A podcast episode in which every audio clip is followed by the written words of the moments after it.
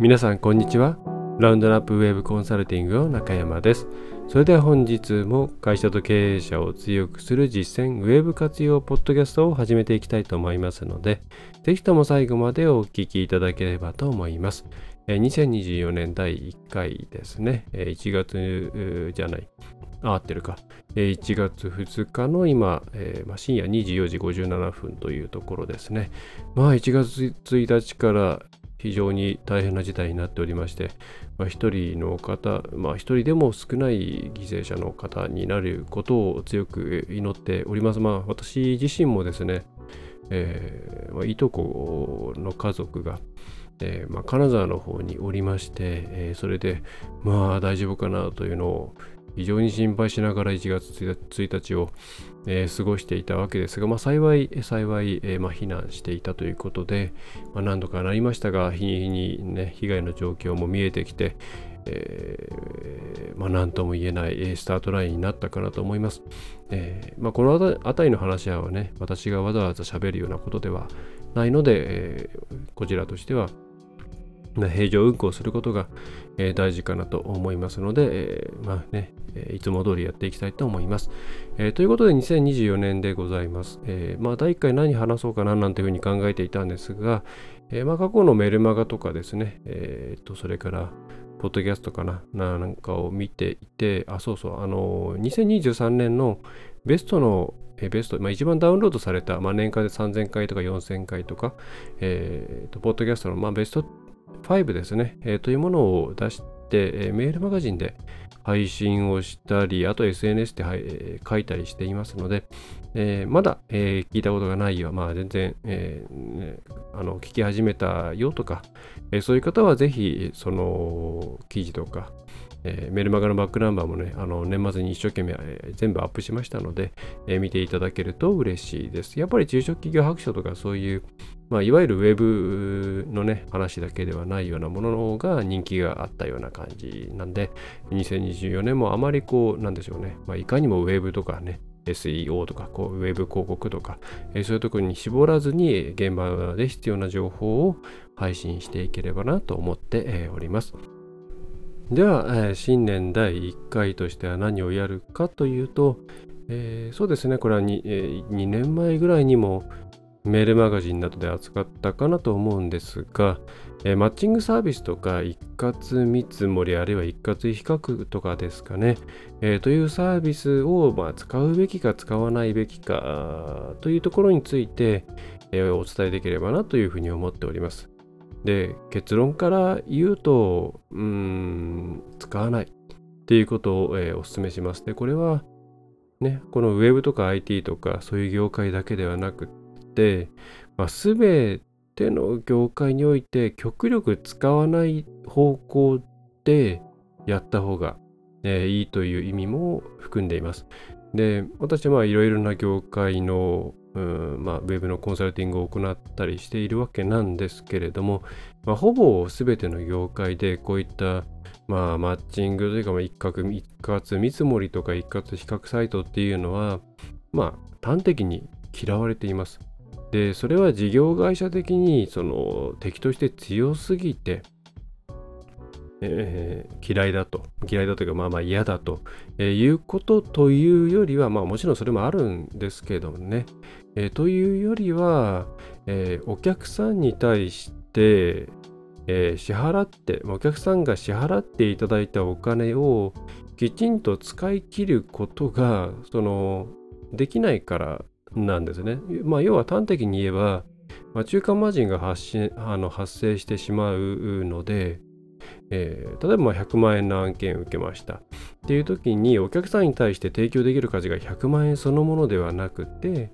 まあ70万円だったりとか、まあその、まあ比率っていうのは、あのね、あまり公にしてはいけないと思いますし、サイトによっても違うので、えー、言わないですけれども、まあそれなりの割合が、えー、使まあその間に入った業者に流れていってしまって、お客さんのためにそれを使おうと思っても使えないという状況になってしまう。まあそれが非常に嫌だと、えー、いうことなんですね。で、まあ、例えるというか、まあ、よく多重下請け問題っていうのあると思うんですけれども、まあ、それもまあそれがね構造としては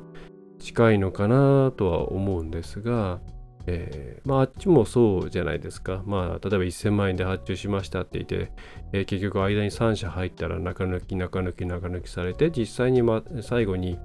施工する会社に落ちていくお金っていうのはまあ400万とか300万になって。じゃあそうすると利益抜いたら皆さんはね1000万円払ったのに受けられているサービスっていうのはま200万円相当だとかまあね。そういうことがね問題になりましたよね。で、えー、多重下請け問題とこの一括見積もりサービスをそう簡単に比較することはできません。まあ、なぜかというと、一括見積もりサービスであったり、一括比較サイトとか、まあ、一括資料請求サイトっていうのは、まあ、一応皆さんがこう探すとか選択するとかそういう部分について代行してくれているという面がありますので、えー、そこについては、まあ、その分の対価とえー、いうことで、まあ、考えれば、まあ、多重下請け問題のような全く無価値なお金が、えー、飛んでいくようなことはではないわけです。うん。だまあ多分なのでそういったサービス提供者の方はそこを押してくるんだと思うんですが、でまあこういうことを話をするとまたそういうね会社さんに、えー、嫌われてしまうんですけども、まあただ事業会社さんのために仕事をしておりますので、えー、今回もといった内容をお送りしていきます。で、えー、まあ、確かにですね、どこの会社に頼んだらいいのかとか、あるいは、まあ、言い方を変えればですね、どこの会社に頼めば自分としては安心なのか、あるいは誰かになんでこの会社選んだんだよっていうふうに言われた時に、えー、いやこういうふうにこういう基準で選んだからっていうふうに言い訳ができるかと、えー、いったような観点で考えれば、まあ、その間に例えばまあ23、まあ、2割3割でとかですね。まあ、2割3割でも安かったりしますけれども、えー、持っていかれたとしてもそれは、まあ、担当者レベルとしては非常にまあ、ありがたいことだったりしますね。はい。で、まあ、それは確かにそうなんですが、ただまあですね、やっぱりそこに、そこにですね、まあ、だからいいよねというふうになってほしくは、なってほしくなって、ん？なってほしくないんですね、皆さんには。うん。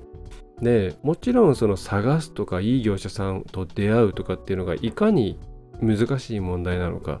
というのはすごく私も分かります。こう実際紹介とかこういう会社さんいませんかって言って。まあ特に最近本当にウェブ業界の会社さんって減ってしまったので、えー、ご紹介できるところがなかなか見つからないっていうケース本当に多くて、えー、困っているんですけれども。だからなので分かるんですけれども。でもですね探すっていうことをした方が、えー、トータルで見たら絶対にいいと思います。はい、でちょっと整理しますね。まず一つ、えー、こういった一括見積もりとか一括比較っていうのは、えー、確実に間に、えーまあ、中間マージンが発生しているということを忘れないでください。比率に関して言うとそれはサイトごとに違います。サービスごとに違います。えー、まあ、ある業界ですと、まあ、良心的だと言われているところで、まあ、18とか19%、まあ、えー、良心的 ひどいところだと、まあ、その3倍ぐらい取ってるところもあるんですけど、まあ、それは業界によりますけども まあ、その分のお金っていうのは、まあ、皆さんのためには使われないわけですね。だからそういうふうに、うん、まあまあまあ皆さん分かっているとは思うんですが、えー、皆さんのために使われるお金が減っているという事実がまず一つありますと。で、もう一つは、じゃあ、あいみ、ああいあいみちっていうぐらいですね。いろんな会社があるんで。えー、そうやって一括見積もりすると、まあ安くなる印象がありますよね。で、実際安くはなるんですよ。えー、なんでかというと、事実上案件を取るためにはどこも値下げをする前提で、まあ、動いています。こういうサイトに登録している会社さんっていうのは、最初に提示した金額、まあ、あるいはもう向こう側から、サービス側からこんぐらいの金額じゃないと受注できないよっていうのが提示されていて、まあ、それでできる会社さんならもちろんいいんですけれども、基本これ、あの、できる会社ありますか？はい。で、その中で選ぶっていう形なんで、まあやっぱりお金の叩き合いになるんですよね。でそうするとあの別にですねこれどこもぼったくりで価格つけてるわけではなくって自分たちとしてまあ適正な価格としてこれぐらいもらわないとできないっていう価格を今どこも出しています。えー、昔みたいにですね、はったり、はったり価格みたいなのとかないですね、正直今、ウェブの会社で。まあ、もちろんゼロじゃないとは思うんですけど、うん、主要なところは自分たちができるギリギリの価格で出していると思います。で、そこからさらに値引きを要求されるようなケースが、もちろんそれはプラットフォーム側からないですよ。ないんですけども、そうしないと取れないんですよ。えー、取れない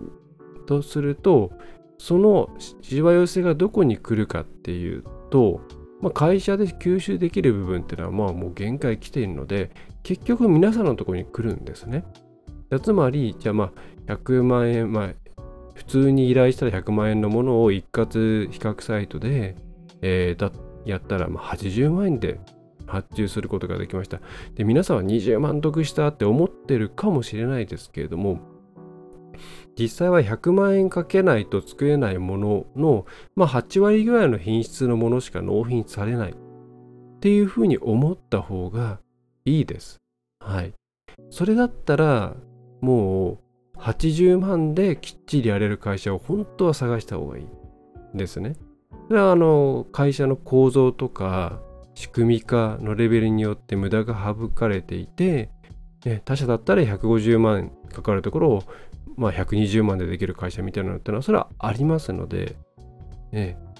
ー、ねえー、値下げするのではなくその会社の適正価格が自分たちの、えー、期待している、えー、予算と合うところでやった方がいいわけなんです。その本来もっと高くないとできないよって言ってる会社さんに値下げを要求するとやっぱ目に見えてクオリティが落ちるんですよ。ミスも多くなりますし。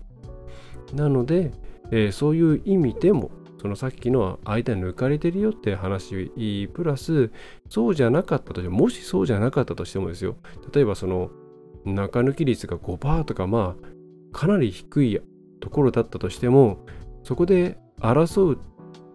ね会社さんってどうしてもお金勝負になりますから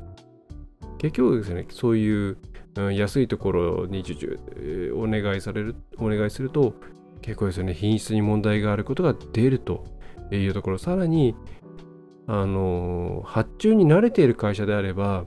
あ、ここなんかおかしいぞとか、ここって多分、うん、ちょっとコストダウンの犠牲になったなとか、っていうことでわかると思うんですけれども、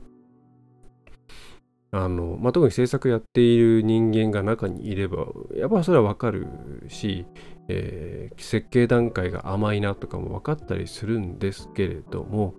えー、事業会社さんで、まあ、その辺の研修、研修、まあ、ちゃんと、ちゃんとできてるのかなとか、まあ、そういう、うん、目ですよね。目がないなって自分たちで自覚している場合には、それを見抜けないので、まあ、そういうところ、そういう方は、まあ、より一層そういったですね、えー、お金の叩き合いですよね、えーまあ、どれだけ勉強できるかっていうようなところで勝負してるようなプラットフォームに乗っからない方がいいです。はい。で、じゃあ、まあ、とは言ったって探すのは大変だからもうどうしようもないじゃないかと言われると、まあもうそれはその通りなんですよ。ただ、ただ、良いね、あそこの会社ってなんかいい制作会社さんとどうもくっついてるな。まあそんな風に言わないかもしれないですね。あそこってなんかうまく制作とかいろいろ回ってるなとか思ってる会社さんってまあマッチしてる会社さんと出会えてるケースが多いわけなんですよね。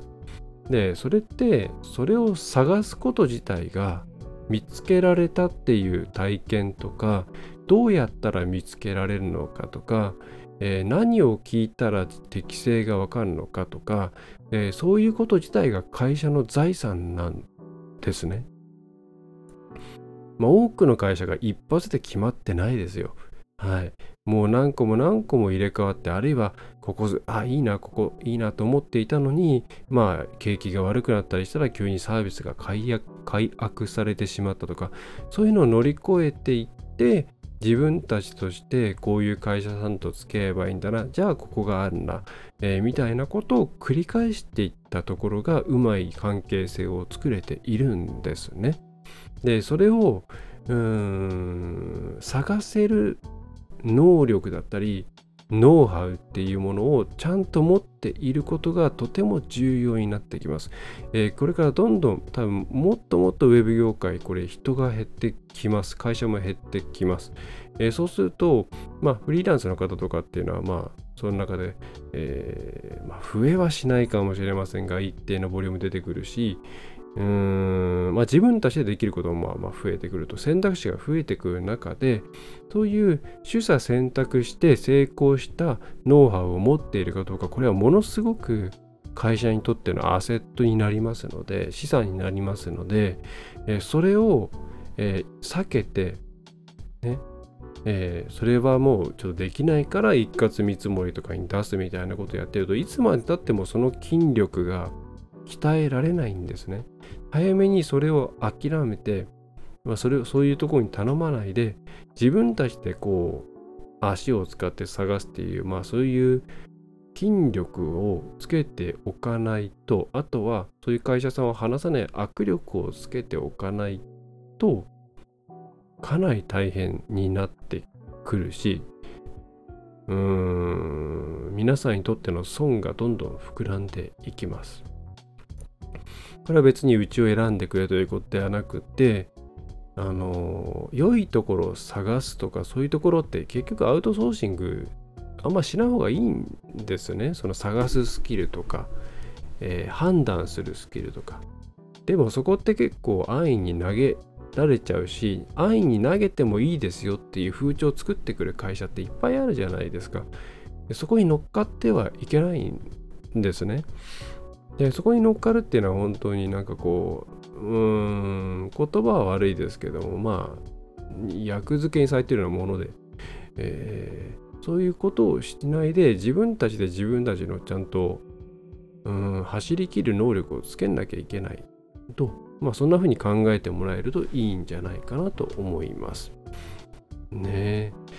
でまあそこに関して言えばまあ、一発でうまくいくみたいなことは、まあ、まずないわけです。だからそれを、何でしょうね、特に上の方は、あ、うまくいかなかったね、この会社さんってこういうんじゃダメだったんだなっていうのを、担当者の人を責めないように、えー、してあげてください。えー、で、ちゃんと会社と全体として、えー、見てあげましょう。でないと萎縮して、本当にその自分が怒られないっていうことを第一に考えて、選定をしてしまうので、そうすると行き着く先って先みたいなサイトなんですよね。ああいうあのマッチングサイトっていうのは選ぶ基準とかも含めて資料を渡してくれたりするんで、言い訳しやすくなっちゃうんですよね。えー、そうじゃなくて、えーえー、会社としてきちんと、まあ、探せる、探すことも資産だという形でやっていくことをお勧めします。で、えー、っとですね、まあそれでもじゃあ自分たちでもう選ぶのが難しいよっていう時には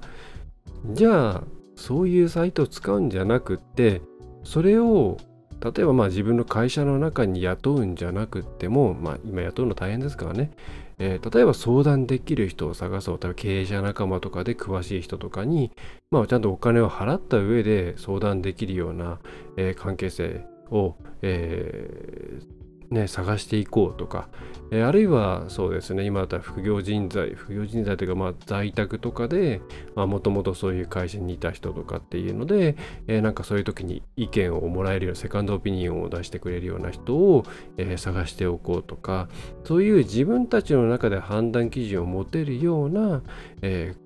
そっちにお金を使ってでその人にじゃあまあいろいろ探すお手伝いをしてもらったりとか、まあ、探してきた会社の、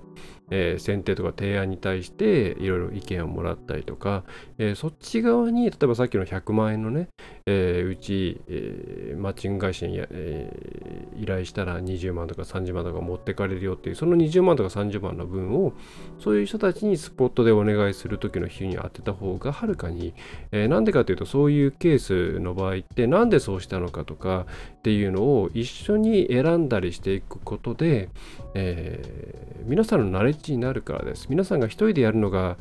ね、怖いっていう場合には、そういう自分たちの味方を探す方にお金を使って、ね、あの事業者あの自分たちの側で、えー、メリットがあるようなところで、うん、パフォーマンあの動いてもらうようなところを探しましょう。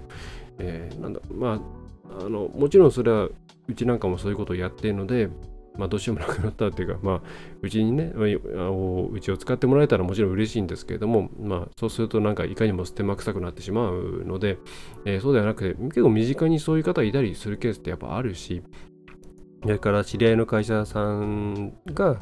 えー、そういうことを手伝ってくれるケースってやっぱり仲いい会社さんさん同士だったらあるじゃないですか。その同業じゃなければ、えー、そういうふうにして関係性を作って、えー、できるだけ皆さんのためになる部分でお金を使うようにしましょう。で外に出す時にはもうこれを決めたとこれを、えこの部分で100%やってくれる会社を探すというような予算の振り方をした方がいいと思います。はい。まあ、そんな感じですね。えー、まあ、Web IT システム系になってくると、特にシステムなんかが一番難しいですよね。もう言われた金額が時価みたいになってくるんで、まあ、ただ、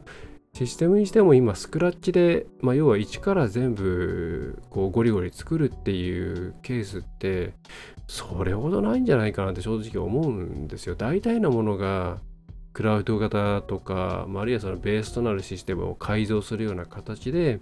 作れるようになっているので、まあ、そうするとそのベースのシステムとかそれからそのクラウドのサービスなんかを一緒に探してくれる人がいれば結構それでまとまってしまったりしますしまたそういう事業者さんそのクラウドサービスとかえっ、ー、となんだろうな、そういう元となるツール、まあ、例えば、まあ、一番分かりやすいのはサイボーズさんとか、あとは造語とか、えー、そういうところですよね。いろんなサービス出してくれているところなんかは、まあ、それをどう導入するか、どう導入するかっていうところもサポートしてくれたりするので、まあ、わざわざなんか、こうね、昔みたいに何でもかんでもスクラッチでいちいち作らなきゃいけないというわけではないので、もうサービス選定みたいな形で大概の業務システムとかも済んじゃうと思うんですよね。いちいち全部作んなきゃいけないって本当少ないんじゃないかなっていう気がします。アプリもかなり定式化しているものがありますからね。まあ、Web や IT なんてとか、まあ、セールスに関わってきたら本当により一層分かりやすい世界ですので、まあ、皆さんそんなに怖がんなくていいんじゃないかなと思うし、えー、あとはそう苦手意識を持たないで、えー、皆さんは皆さんの言語でぶつかっていけばいいと思います。はい。まあそんな感じでちょっといろいろなところに話が飛んでいきましたけれども、まあ結論から言えば、うーん、まあ短期的にはね、すごい楽なんですけども、そういった、えー、マッチングサイトとか、一括見積もり系っていうとかそういうのはあのやめた方がいいと思います。なそうですね。えー、まあ、使うとしたら本当、なんか売って終わりみたいな、もうほんと中古車とか、えー、そういうぐらいじゃないですか。その、その後の自分たちの財産に、あの、なれ、なんでしょうね、会社に関係ない、ただ高く売れればいいってことですからね、ああいうのはね。えーえー、ぐらいじゃないですかね、えー、と思います。はい。まあ、そんな感じで、えー、おそらく今年もいろいろなことを悩んでいく1年になると思うんですね。どっちに行ったらいいのかな何したらいいのかなっていうこと。で、それに対して、うーん、人が取れればいいんですけどね、人取れないんですよ。うん、うちでもよく相談は受けるんですけども、なかなか紹介できる人も正直いないんですよね。もう収まっちゃってるとこには収まっちゃってますからね。えー、なので、えー、まあ、ちょっとそういうことを相談できる人を探す、まあ、あるいは相談できるサービスを見つけるっていうのは、かなりプライオリティ高めで着手しておいた方がいいかなと思います。はい。で、まあ、繰り返しになりますが、うちを、まあ、むしろうちをうちを使ってくれば嬉しいですけれども、まあ、まずまずはちょっと身近なとこからね、探して、えー、いただくといいのかなと思います。はい。別に、あの、なんか、うちの売り込みをしたいわけではないので、それよりはそういうサイトのね、に、うん、お金を持ってかれる人っていうのを、まあまあまあ、うん、まあ減らしたいなっていうのが正直なところですね。はい。まあ、あとこれに関しては、いろいろ喋、公にはあまり喋りづらい。もういろんなお客さんからいろんなことを聞きますからね。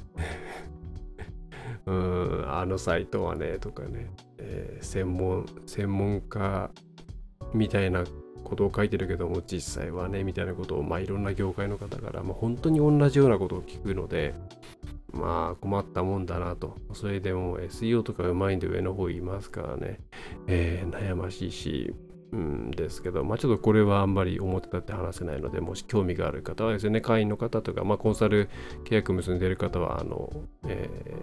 ー、直接聞いていただければと思いますし、まあ、そうじゃない方は、まあ、もしよろ、あれですね、興味あるという方はお問い合わせフォームからえー、聞いていただければ、まあ、話せる範囲で話をさせていただきます。はい。えー、ということで、まあ、初回はこんな感じですかね。はい。えー、お知らせは特にございませんが、えー、まあ、さっき言いました、まあ、メルマガポッドキャスト頑張って出していますので、えー、見ていただければと思います。えー、で、まあね、いいなと思ったら、ぜひ、え、レビューとか、あとは、え、他の方にお勧めなんかしていただけると嬉しいです。はい。えー、それでは最後までお聞きいただきましてありがとうございました。えー、中小企業専門にウェブのコンサルティング、えー、企業の、えー、トータルサポートを行っております。ランドラップウェブコンサルティング代表取締役代表取締役の中山がお送りいたしました。2024年も引き続きよろしくお願い申し上げます。